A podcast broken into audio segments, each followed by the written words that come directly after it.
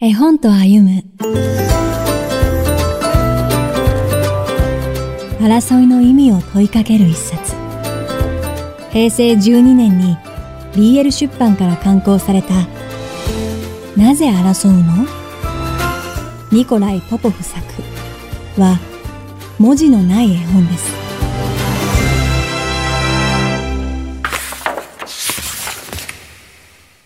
美しい花咲くのに幸せそうに一本の花を手にするカエルがいました。突然、ネズミが現れ、野にはたくさんの美しい花が咲いているのに、カエルが持つ花を奪います。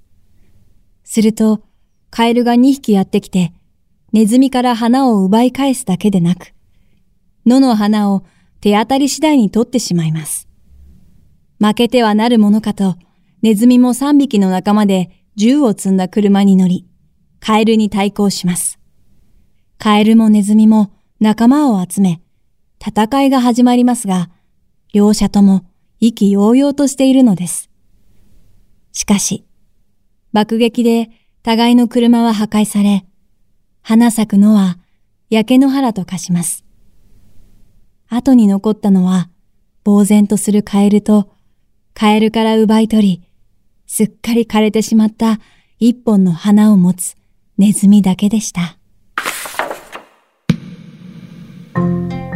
この本を一緒に読んだ子供たちから、他に花はいっぱいあるのに、なぜネズミはカエルの花を取っちゃうの？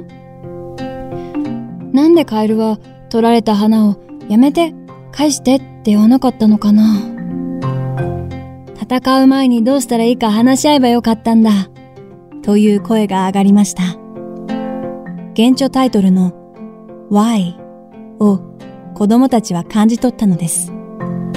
また、色彩を失った焼け野原の場面で子供たちは息を飲みました。今、ロシアとウクライナが戦争してるんだよ、と一人が発した言葉にニュースで目にしたことを言い合いました。戦争が起こったら学校に行けなくなるんだよ。お母さんが戦争は誰も幸せにならないって言ってたんだ。絵本から今起きている世界の出来事に関心を向けていきました。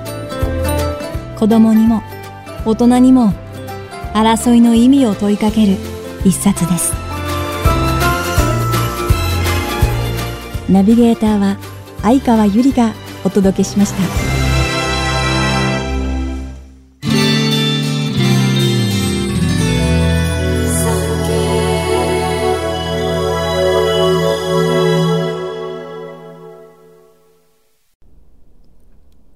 産経新聞社がお届けする産経ポッドキャスト絵本と歩む最後までお聞きいただきありがとうございます。番組をフォローすると最新エピソードが自動でダウンロードされるので歩きながら家事をしながら作業の途中でも楽しめます。電波の悪いところでも安心です。番組右上のフォローボタンからぜひフォローをお願いします。また、Apple Podcast では評価とレビューの入力ができます。ぜひ皆様のご感想をお聞かせください。